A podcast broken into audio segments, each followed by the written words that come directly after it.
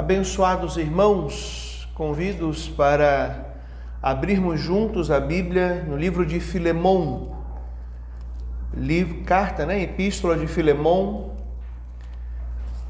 é antes de Hebreus. Eu não vou falar o número da página. É depois de Tito, versos 1 a 7, mas deixa aberto aí que a gente vai passear em toda Carta de Filemon. Diz assim a palavra de Deus: Paulo, prisioneiro de Cristo, e o irmão Timóteo, ao amado Filemon, que é também nosso colaborador, a igreja que se reúne em sua casa. E a irmã Áfia e a Arquipo, nosso companheiro de lutas. Que a graça e a paz de Deus, nosso Pai, e do Senhor Jesus Cristo estejam com vocês.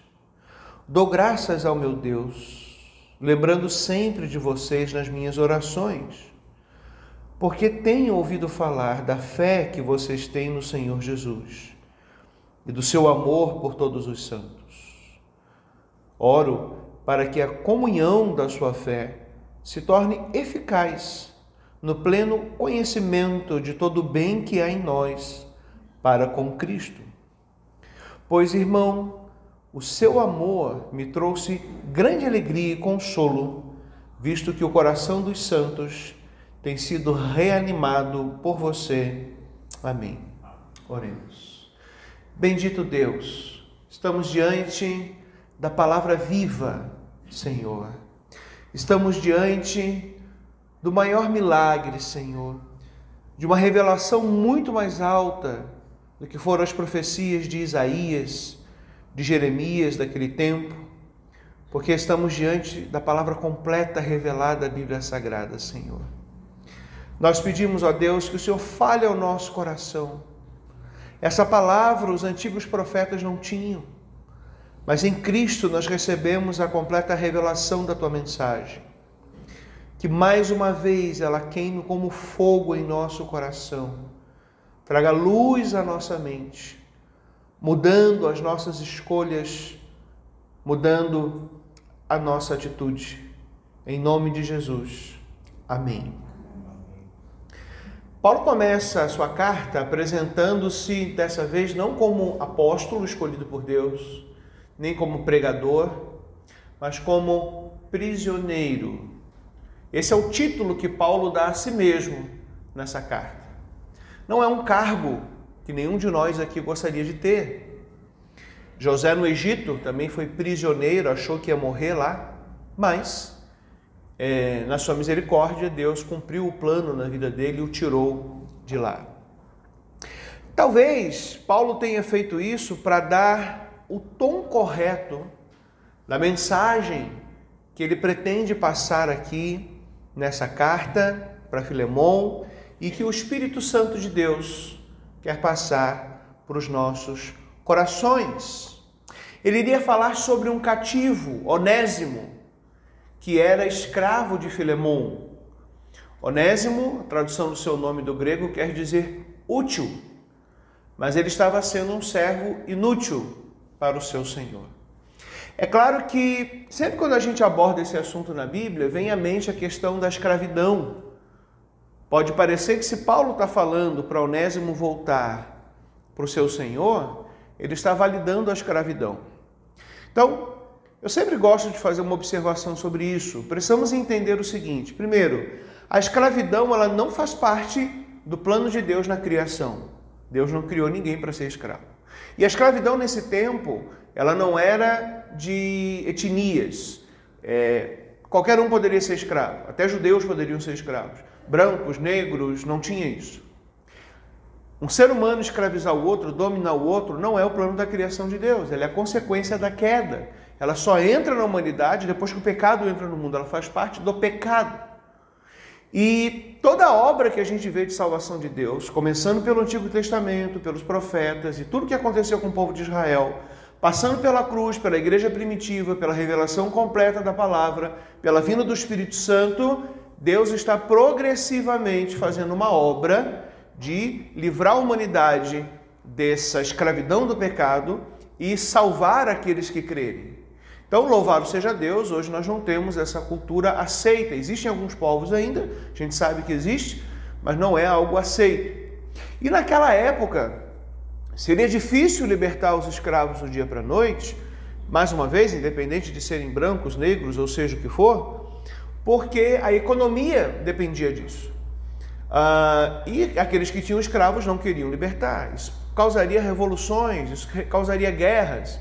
Mas a gente vê no teor da carta Paulo, inclusive, insinuando sobre essa libertação. A gente vê que Deus vai fazendo a obra, a graça vai fazendo a obra no coração duro do ser humano. É como, por exemplo, o divórcio. O divórcio ele não é da obra da criação. Né? Deus criou homem e mulher e ele não criou o divórcio. Mas pela dureza do coração, Deus teve que organizar isso, por exemplo, na lei de Moisés. Então, Deus ele está sempre conduzindo soberanamente a história, e não é diferente com a questão da escravidão. E, naturalmente, um dia nenhuma escravidão mais acontecerá. A prova que Deus não, não aprova a escravidão é que ele nos libertou da escravidão das trevas, do pecado, de Satanás. Então, ele vem fazendo essa obra progressivamente. Mas, de uma hora para outra, se o, se os pregadores do evangelho daquela época dissessem para todo mundo libertar os seus escravos e se envolvessem num evangelho social, né, de querer pregar libertação social, libertação social, ia virar um caos. Por dois motivos, pelos escravos e pelos senhores. Muitos escravos iriam passar fome. Algumas pessoas, inclusive, se vendiam para a escravidão, porque era a única forma de comer que tinha naquela época. Nós não tínhamos uma economia como nós temos hoje. Nós não tínhamos um sistema de é, político e econômico como temos hoje. Nós não tínhamos Bolsa Família, ou seja o que for. Então a própria pessoa se entregava como escravo. A gente vê isso, por exemplo, em Gênesis, quando ah, os irmãos de José dizem para ele: Olha, nós nos fazemos escravos. Perdão, os irmãos de José não. O povo todo, por fim, que foi para José, para o Egito, não tinha mais como pagar o suprimento e falou: Olha, agora nós só temos os nossos corpos nós vamos ser teus escravos. Né? Então, queridos, isso é um assunto tão sério. Nós já vivemos num tempo bem melhor do que isso. Mas aqui no Brasil, por exemplo, e eu já falei isso para vocês, o fim da escravidão custou a coroa do imperador Dom Pedro II. A monarquia acabou no Brasil porque ele era um abolicionista e ele e, e os donos de, de, de, de escravos não queriam libertar os seus escravos então, num golpe lá na época, tiraram a coroa do imperador. Então, queridos, quero deixar isso bem claro: a Bíblia ela não legitima a escravidão, não é do plano da criação. Deus tem todo um processo para trabalhar isso, e se hoje não existe escravidão, é porque a graça de Deus vem agindo ao longo da história humana e soberanamente libertando os corações e restaurando né, aquilo que Deus quer. E naturalmente Deus não quer a escravidão, mas a obra final será somente na glória para aqueles que creram em Jesus. Tá claro isso aqui, queridos? Ok, vamos avançar então. Paulo então está falando naquele contexto sobre um cativo, Onésimo. Uh, Onésimo, ele era um escravo de Filemão, que era um cristão, ok? Naquele tempo as coisas ainda estavam mudando, a cultura ainda estava mudando, e era um cristão, inclusive, é, próspero, de boas posses.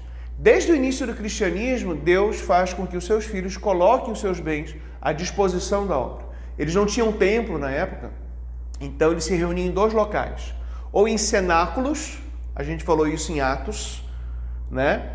Que é tipo como se fosse aquele nosso salão de festa ali, ficava em cima da casa, né?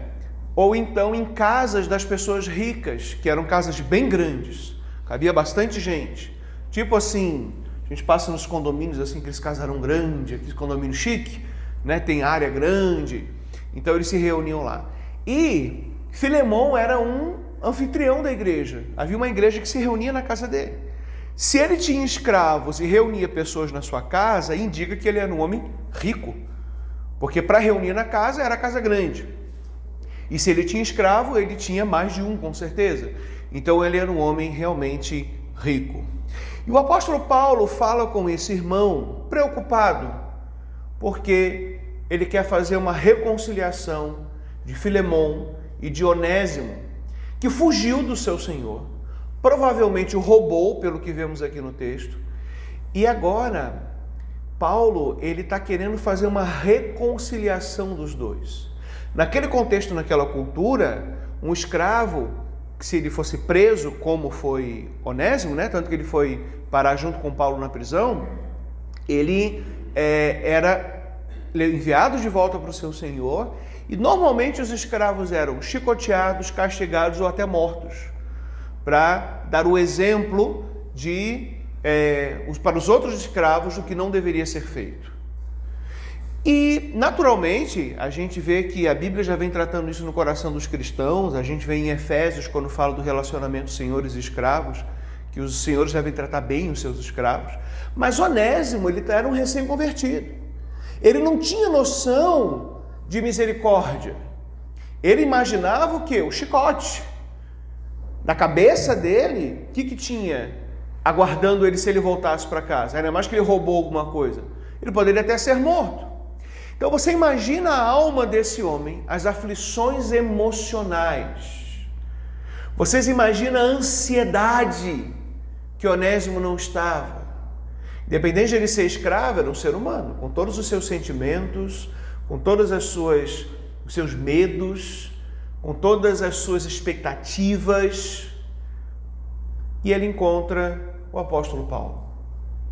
Já velho, Paulo já estava no final da carreira, Paulo estava na prisão em Roma, prisão domiciliar que ele ficou em Roma, mas se ele teve contato com outros cristãos aqui, talvez colocaram mais algumas pessoas lá. Ele foi depois martirizado em Roma, um pouco depois, e ainda assim ele está dando fruto para o Evangelho. Quantos cristãos às vezes acham que chega numa certa idade, eu já fiz, a não ser que a saúde comprometa, é claro, né? Eu já fiz muito. Paulo, preso, deu fruto para o reino de Deus e fez mais um discípulo, tirou mais uma alma do inferno. E quando Paulo tenta resolver esse problema de Onésimo e de Filemão, então, olha que legal, ele não apenas se preocupou com a salvação, mas ele quis cuidar de Onésimo. Olha que interessante, uma carreira apostólica gloriosa, ele poderia, ah, não, você aceitou Jesus, então eu vou orar por você. Ele cuida dessa nova ovelha. E essa ovelha se deixa ser cuidada também, tem isso também, né? Eu ouvi essa semana de um pastor algo bem interessante. Ele falou assim: Eu só posso ser pastor de quem quer ser ovelha. Tem pessoas que às vezes não querem ser pastoreadas. Né? Por mais que o pastor fale, chame, converse, chame para conversar no gabinete, visite, tem gente que não quer ser ovelha. Então, o pastor não tem como ser. Aí, quando acontece algum problema, não dá para culpar o pastor. Mas o pastor vai estar sempre com o coração aberto para cuidar. E Paulo tinha esse coração pastoral. Puxa, Onésimo é um novo crente na fé, uh, ainda vive essa cultura de escravidão. E Paulo, ele se apresenta para Filemão como inferior a Filemão. Ele era o apóstolo Paulo. Ele se coloca é, para o destinatário da carta, aquela Filemão, como um prisioneiro. E ele exalta as qualidades de Filemão. Filemão é identificado como amado, e não somente membro de uma igreja livre para congregar, mas o anfitrião dessa igreja, como eu falei. ele é descrito como um colaborador do Evangelho e pertencente a um grupo de pessoas, como nós lemos aqui no início, que ombreava com Paulo as lutas do Evangelho. Paulo não chega dando na cara de Filemão. Ele fala: Olha, eu sou só um velhinho prisioneiro, e você é um grande homem de Deus. Eu vim aqui te pedir em favor do meu filho Onésimo. Meu Deus, quantos de nós nos preocupamos com as pessoas assim? Quantos de nós nos rebaixamos e nos humilhamos para ajudar as pessoas? Ele poderia começar dizendo Paulo, apóstolo de Jesus Cristo, como ele faz em outras cartas. Ele fala Paulo, prisioneiro pelo Evangelho. Mais à frente ele vai dizer que ele está entre algemas. E isso aqui já começa a tratar o meu coração, queridos. Eu não sei vocês, mas isso vai contra o que o mundo ensina de nós sermos sempre altivos, de nós sermos guerreiros para defender os nossos ideais.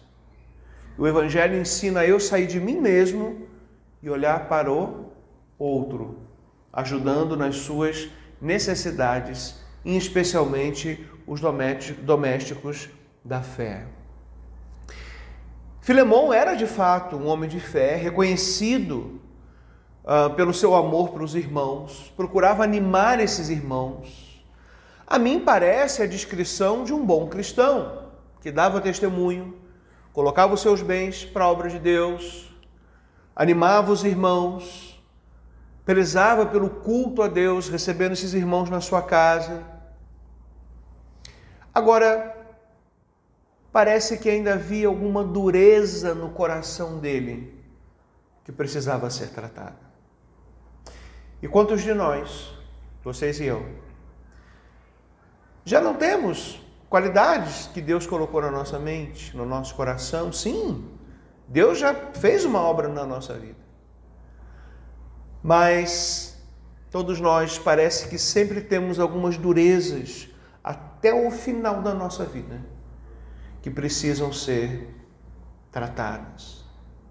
Pelo andamento da carta, nós vemos que Paulo precisou ser duro em alguns momentos com Filemão. Ele foi firme em determinadas colocações, mas percebemos que Paulo fez isso com as durezas do coração humano e nunca com o irmão em si, a quem ele tratou com muito respeito, zelo e amor. Às vezes andar entre irmãos é difícil. É difícil. A Bíblia diz que nós temos até que suportar uns aos outros. Na igreja, às vezes, é difícil caminhar junto. Mas Paulo nos ensina aqui uma fórmula excelente você pode talvez ser franco às vezes, com seu, irmão em alguma coisa que ele precisa corrigir no relacionamento contigo. Mas você ao mesmo tempo deve demonstrar respeito, zelo e amor. Até os ímpios, ainda que de forma falsa, mas eles fazem isso. Se você liga na TV Senado, você vai ver o povo debatendo lá, no nosso parlamento brasileiro. Você pode ver tanto com o, o a Câmara contra o Senado reunido. Tem a TV Câmara e a TV Senado. No parlamento vem de parlar, de falar. E eles podem estar morrendo de raiva, mas eles dizem: O excelentíssimo senhor senador. Não é assim? O digníssimo deputado, o ilustre presidente, porque em tese eles estão debatendo ali as ideias mas não as pessoas. Ainda que eles façam isso às vezes morrendo de raiva, os cristãos, eles devem ter a noção verdadeira disso. Nos relacionamentos em casa, nos relacionamentos na igreja, nos relacionamentos no trabalho. Se você precisar se posicionar, você saber se posicionar. Paulo, mais adiante, vai dizer que poderia até obrigar Filemão, ele era apóstolo de Cristo. Ele tinha autoridade apostólica, mas ele se rebaixa e pede. E ele estava acima de Filemão na organização ali da igreja daquele tempo. A gente não tem mais apóstolos, mas enquanto eles estavam ali, eles que conduziam, porque nós não tínhamos toda a revelação ainda de Deus. Oh, meus queridos, a gente vê Paulo refletindo esse amor de Deus e esse jeito de Deus porque Deus também faz assim conosco. Quando Deus lida conosco, Ele lida como um pai. Ele nos ama realmente como nós somos, com todos os nossos defeitos. Todos, todos eles.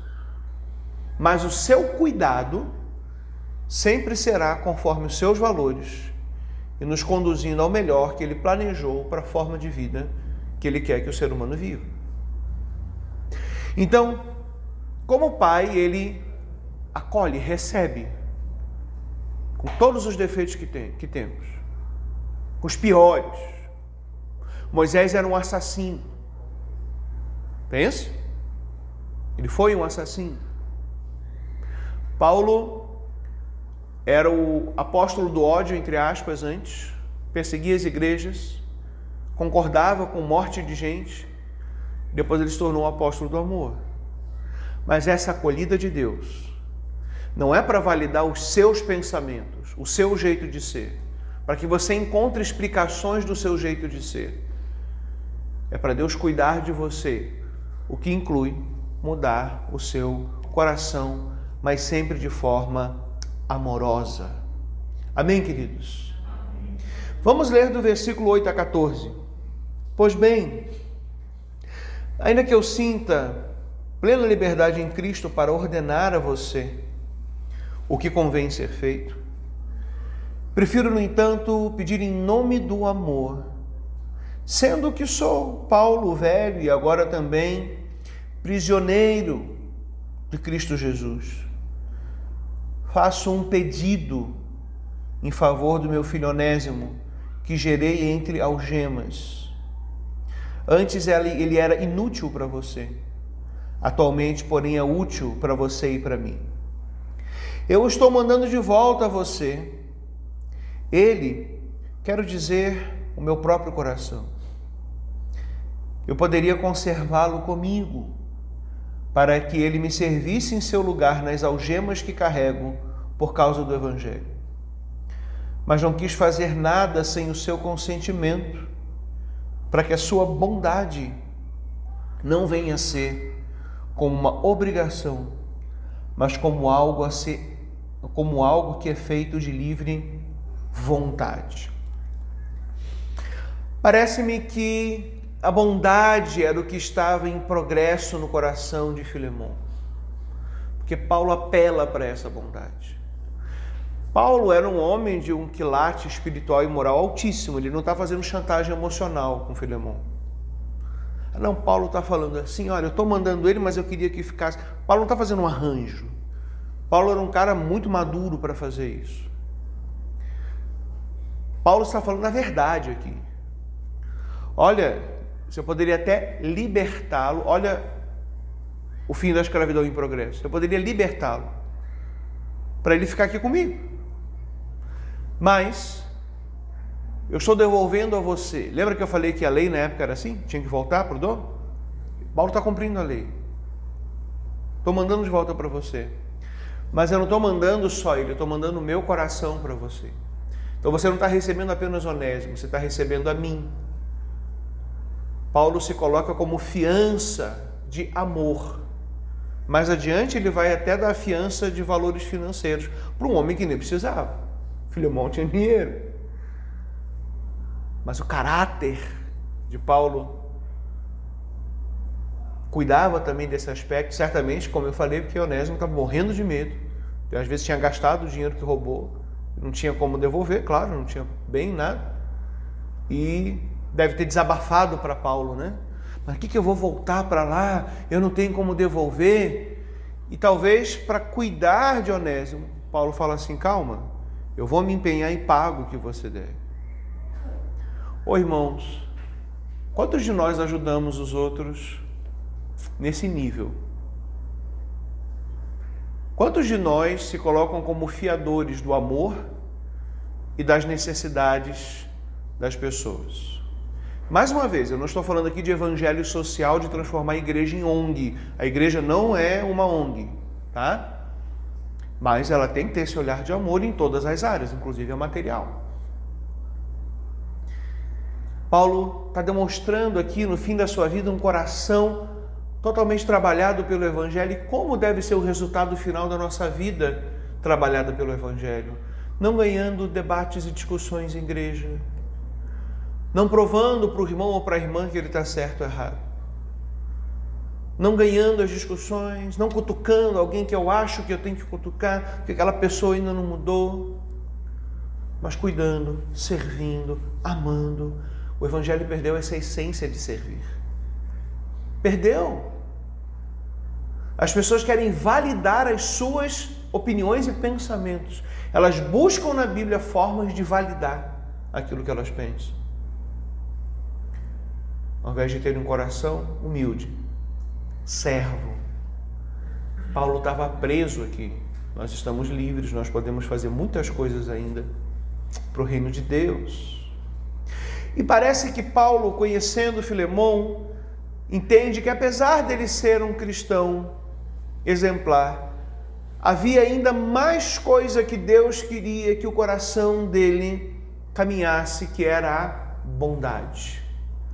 Como é difícil para você e para mim sermos bons.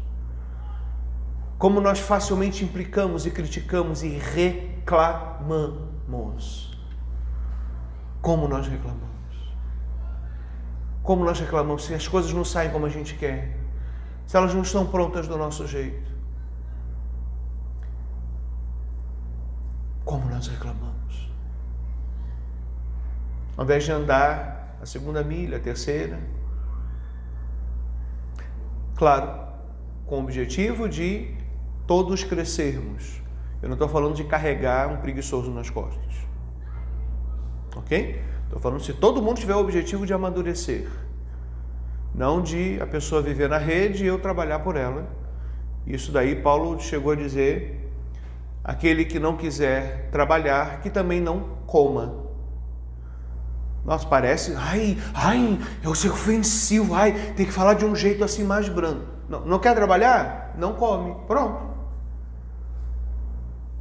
Então há uma diferença de ajudar, caminhar, todos visando o crescimento, e há uma diferença de as pessoas se acomodarem. Ah, já que o fulano é bom, eu vou ficar aqui e vou receber a bondade dele.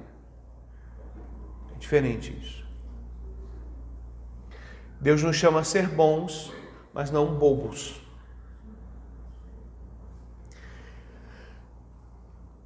Filemão, ele então precisava, ao que tudo indica aqui, progredir a obra de bondade no seu coração, amar mais uma vez. A obra de Cristo ainda não estava completa no coração de Filemão, como não está na sua e na minha. Vou te falar uma coisa, às vezes a gente fala assim: Deus me libertou disso ou daquilo, Deus me libertou da cobiça disso ou daquilo. Amém. Mas é uma área que para sempre Deus vai ter que ficar trabalhando na tua vida e você vai ter que ceder e aceitar. As pessoas acham que às vezes se Deus as cura de um trauma, por exemplo, que nunca mais vão ter problema com aquilo. Deus, ele faz uma obra, ele começa uma grande obra, mas ela precisa ser continuada. E todas as obras do nosso coração, serão completadas somente naquele grande dia, ou se nós morrermos antes, quando nós formos para a glória. Então, parece que Filemão ele teve essa operação da obra de bondade no coração dele, mas Paulo insiste de uma maneira tão humilde que eu percebo que Filemão poderia falhar. Ele poderia não ser bom com aquele escravo. E ele poderia viver coisas que vocês e eu às vezes vivemos. Na frente da igreja nós somos uma coisa e por trás nós vemos o quanto nós ainda temos coisas para tratar no nosso coração. Na frente da igreja nós somos maravilhosos. Mas na vida íntima e particular, a hora que Filemão dispensasse a igreja e fechasse a porta e Onésimo chegasse, talvez o tempo ia fechar, ia ficar feio como acontece nas nossas vidas. Indicando que nós precisamos dar continuidade e desenvolver a salvação com temor e tremor. Mas veja, cuidados por um Deus que nos ama. Paulo está refletindo esse amor de Deus. Paulo trata as durezas do coração de Filemão, mas ao mesmo tempo Paulo respeita e tem zelo por Filemão. E às vezes nós nos cobramos muito, algumas pessoas se cobram muito, outras até deveriam se cobrar mais. É... E quando a gente vê que na frente da igreja a gente tem uma coisa e por trás a gente tem coisas a trabalhar, a gente se julga, se condena e se culpa. e a gente se faz algoz da gente mesmo, escravo da gente, senhor da gente mesmo, aliás, a gente se escraviza, se penitencia, revelando um profundo orgulho no coração de tentar corrigir as falhas passadas, inclusive. Eu vou lhe falar uma coisa sobre falhas passadas que eu aplico na minha vida pessoal, na minha vida como pastor. Esquece as falhas passadas. Corrige o que tem que ser corrigido daqui para frente. Não tenta ficar corrigindo e pagando, a não ser que você tenha prejudicado alguém. Reparar erro é outra coisa. Mas não tenta ficar consertando, isso é orgulho. Isso é orgulho do coração. Um coração que não quer receber o perdão de Deus. E o orgulho ele pesa a nossa alma. Ele pesa a nossa existência.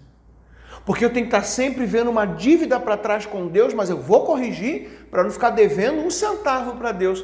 Ninguém vai conseguir fazer isso, nem você, nem eu. Corrige daqui para frente. Daqui para frente. Ah, o que está em marcha em nosso coração nunca tem fim nessa terra. Se você antes de Cristo era uma pessoa que tinha tendências à lascívia, ainda que Deus tenha mudado muito o teu coração, essa sempre vai ser uma área que precisa ser trabalhada. O orgulho, a cobiça, a avareza.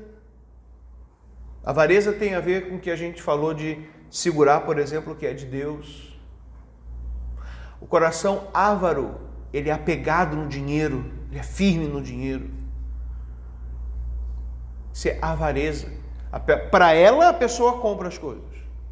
Para Deus, ela segura. Para os outros, ela segura. Mas são coisas que o coração humano gera. Nós temos é que lidar com isso. Isso acontece pelo pecado, pela história de vida da pessoa. Às vezes ela passou muita necessidade e é, elaborou a segurança dela dessa forma no seu emocional, na sua mente, e precisa agora ser transformada pelo amor de Jesus Cristo. As histórias de vida, os traumas de infância, eles criam esquemas na nossa vida que às vezes se instalam e o Evangelho nos ensina a viver de forma diferente, portanto, ele nos liberta desses traumas também. Queridos, sempre vamos precisar orar sobre as dificuldades do nosso coração, a fim de dar manutenção e continuar a operação daquilo que Deus começou na nossa vida. Paulo intercede para que Filemão receba Onésimo novamente e ele faz um esforço enorme. Paulo pede para que Filemão perdoe. E se a palavra estava chegando ao coração de Filemão dessa maneira, é sinal que Filemão precisava desse trabalhar do Espírito Santo na sua vida. Senão Paulo não. Lembra que ele escreveu inspirado por Deus? Se o coração de Filemão não precisasse desse apelo, Paulo não teria escrito essas palavras. Mas o Espírito Santo entrou com a providência da palavra que ele precisava para mudar o coração dele como também entra com a providência daquilo que Deus precisa mudar no seu e no meu coração por meio da palavra. Só que às vezes nós não retemos a palavra. Nós criticamos a palavra, nós questionamos a palavra, nós discutimos com a palavra, nós transferimos a palavra. Não, o pastor pensa isso, mas Ô meu irmão, eu quero ser só. Sabe o caninho da parede que passa água? Eu quero ser só o caninho para trazer água. Que você receba só água, o cano fique aqui. A pura palavra de Deus, ela não penetra no coração que questiona ela toda hora. Não, mas eu acho o quê? Não, é, a igreja disso daí, pastor disso daí, mas aqui não é bem assim aqui. Quem somos nós? para mudar a palavra de Deus. Réus do inferno se tentarmos fazer isso. Mas alguém que nasceu de novo, alguém que de fato é evangélico, alguém que aceitou Cristo no coração, por fim, desiste desses questionamentos e se entrega à palavra de Deus. E se entrega à obra que ela continua fazendo no nosso coração e na nossa mente. A gente vai diminuindo as resistências, a gente vai diminuindo os questionamentos, a gente vai diminuindo os argumentos e dizendo: eu posso discutir outros assuntos com as pessoas.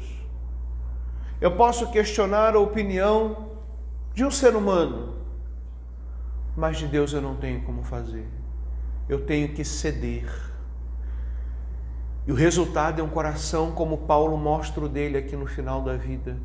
O coração dele estava totalmente aberto e humilde, e querendo ajudar o Onésimo, resolver o problema, querendo, falando apesar dele se dizer que ele se sentia confortável até para mandar, ele prefere pedir.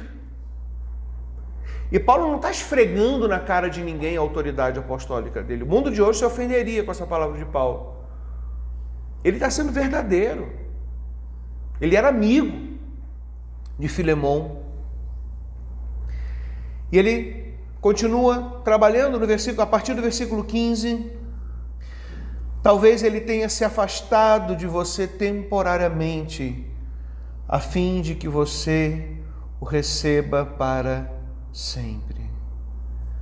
Não como escravo, mas muito mais do que isso, como irmão caríssimo, especialmente por mim, com maior razão e com maior razão de você, quer como ser humano, quer como irmão no Senhor. Oh, meus irmãos, eu reflito aqui naquilo que eu falei de Onésimo. Imagina a aflição desse homem, o emocional abalado dele. Quantas vezes as situações na nossa vida acontecem que deixam o nosso cortisol nas alturas, deixa o nosso estresse lá em cima, a nossa ansiedade. Onésimo estava surtando aqui, com medo de ter que voltar.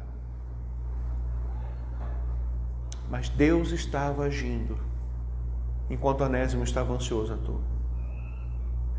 Deus estava trabalhando, levou Onésimo até lá primeiro para converter o coração dele, porque sem isso nada adianta. Falamos na EBD isso, né, irmã Eliane? Irmã Eliane, quando pediu oração, ela falou sobre isso. Primeiro converter, porque a conversão ela liberta. Então, Onésimo Deus foi conduzindo ele, fez ele parar na prisão, um lugar aparentemente não ruim. Ele sabia que ele ia ter que voltar, uma vez sendo preso. Como é que ele chegou até lá? Providência de Deus. Deus é soberano sobre as circunstâncias, ele move. Às vezes alguém que você encontra na rua, às vezes uma situação qualquer, dali pode vir muita coisa. Olha, meus irmãos, quando eu comecei a fazer o curso de teologia, ah, eu me lembro que o meu tio havia falecido. E eu escrevi para a viúva, minha tia, uma carta com algumas passagens bíblicas trazendo consolo. E eu esqueci completamente disso. Um tempo depois, essa tia virou e falou assim: Olha, eu sei que você está estudando e eu quero pagar os teus estudos. Oh, glória! Aleluia! A bênção chegando aí, a vitória do crente. Que bom, aí passei valores, tal e tal. Ela mandava até um valor a mais para comprar livro, tal e tal. Aí um tempo depois eu falei, poxa tia, obrigado, tal, né? Ela falou, sabe o que aconteceu? Você me mandou uma carta uma vez falando do teu tio e eu botei dentro da minha Bíblia. E ela não é evangélica, tá? Essa tia não é evangélica. Ela é viva hoje, já bem idosa, não lembra mais de mim, já está com a mente já bem foi aniversário dela essa semana, eu mandei parabéns pela filha dela. E eu estava refolhando minha Bíblia e eu achei essa carta. E eu li. E aí me veio o desejo de poder pagar a tua faculdade. Irmãos, circunstâncias que acontecem na nossa vida, boas ou ruins, que a gente nem lembra ou às vezes nem espera. Deus está trabalhando nas aflições da nossa mente, do nosso coração, e nós estamos preocupados. No caso de Onésimo, foi uma prisão. Às vezes alguém bate no carro, às vezes acontece uma circunstância, às vezes estoura um, um, um cartão de crédito, eu não sei. Deus vai trabalhar aquilo de alguma maneira que vai cumprir propósito na sua vida. Ali precisava primeiro de conversão. Depois, Onésimo não somente encontrou um Deus, mas encontrou um irmão que foi Paulo, que cuidou dele. Como a igreja está cuidando das pessoas? Será que a gente só quer evangelizar, dar um folheto, aceita Jesus, Jesus eu recebo, tal, tal, tal, tal. Pronto, agora você se vira. A gente despacha. Igual bota, faz a produção, bota no balcão e despacha a caixa. Tem que cuidar. Será que nós estamos praticando isso uns com os outros? Para que quando a gente precise cuidar de alguém de fora, a gente já tenha talhado a nossa prática e habilidade de amar, perdoar. E nós estamos livres. Paulo estava preso e conseguiu fazer mais do que um número grande de crentes que estão livres, porque o coração dele era imerso no Evangelho, não nas suas próprias opiniões, no seu próprio jeito, no seu próprio costume, da maneira que ele via o mundo se desenvolvendo, mas da maneira que o Espírito Santo falava ao coração dele pela palavra. E ele era instrumento para levar essa palavra. E repito, se essa palavra chegou para Filemão é porque ele precisava. E se essa palavra chega para mim e para você, é porque eu preciso e vocês precisam.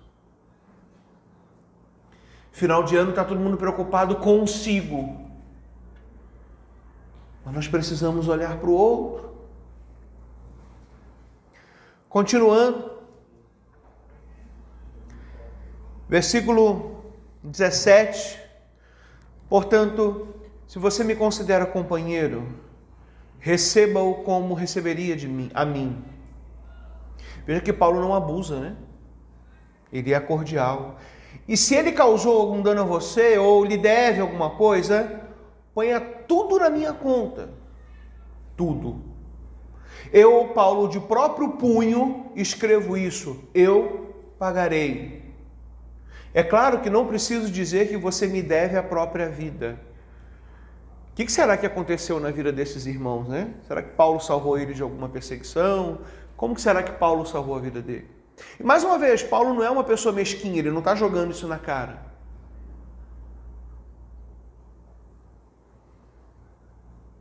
Para Paulo chegar a usar isso, é porque o coração de Filemão poderia de fato estar muito duro apesar de ser um crente, não só frequentava a igreja, mas a casa dele, a igreja se reunia.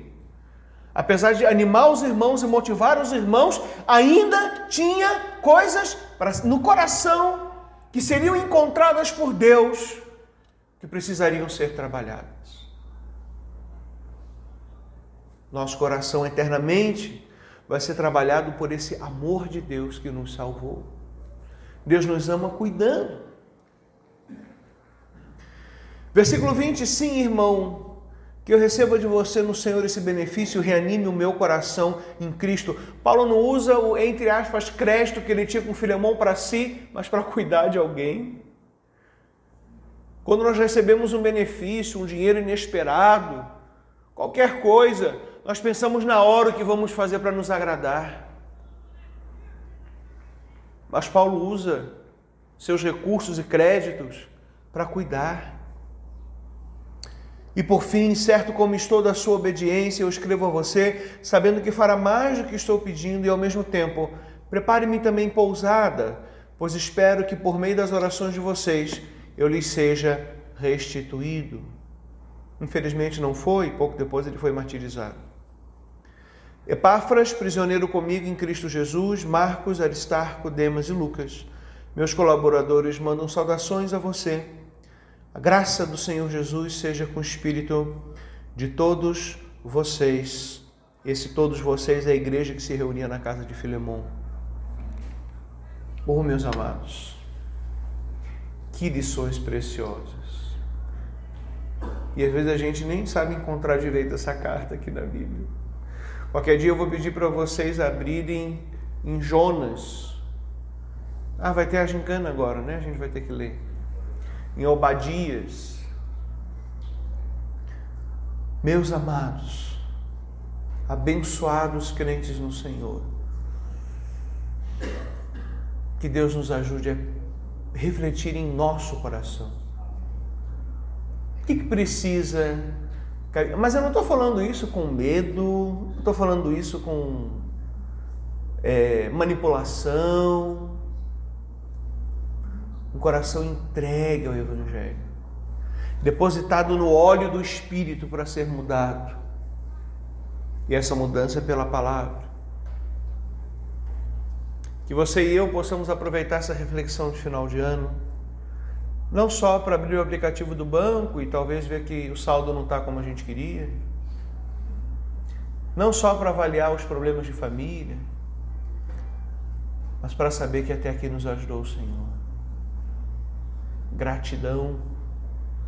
Todo mundo sempre pode ser grato e sempre pode ajudar alguém sempre pode cuidar, sempre pode servir, sempre pode ser humilde, porque sabe que na frente da igreja vivemos uma coisa e por trás, como Filemão, nós temos um coração que precisa ser trabalhado pela palavra do Pai, portanto, com bondade, com amor. Que você e eu usemos parte da nossa reflexão para prosseguir na nossa jornada no caminho certo. Em nome de Jesus. Amém, queridos. Pai Celestial, guia o teu rebanho pelo caminho certo, Deus. Tantos evangelhos se levantaram no mundo a gosto do freguês. Tanta promessa, como minha esposa e eu conversávamos hoje no almoço, Tanta gente que vende promessas e não precisa entregar, porque colocam nas tuas costas isso e ganham dinheiro com o nome de igrejas. Mas que o teu povo, legítimo na face da terra, queira sempre seguir o que é certo. E que é certo no Evangelho é continuar tendo o nosso coração moldado por Ti. Que o Senhor nos ajude fazendo o teu povo entender que o povo será abençoado se andar nos teus caminhos, Deus. Que a tua igreja seja uma igreja abençoada em todas as áreas da vida. Se o coração tiver amor para aceitar a palavra e não questionar a palavra. Em nome de Jesus. Amém.